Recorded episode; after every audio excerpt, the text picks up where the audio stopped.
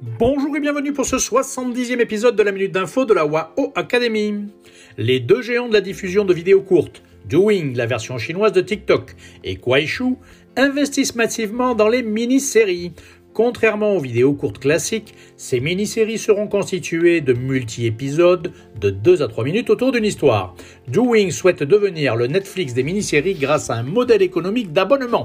En effet, les utilisateurs paient à partir d'un RMB par épisode, soit 14 centimes, et peuvent regarder sans limite ces séries. Selon notre estimation, le marché des mini-séries pourrait atteindre 100 millions d'euros par mois en 2022. Ces mini-séries concurrenceront les séries classiques diffusées sur les écrans de télé et grâce à l'arrivée de la 5G, les utilisateurs pourront regarder leurs séries préférées partout où ils iront. Allez, à très vite pour un nouveau podcast et portez-vous bien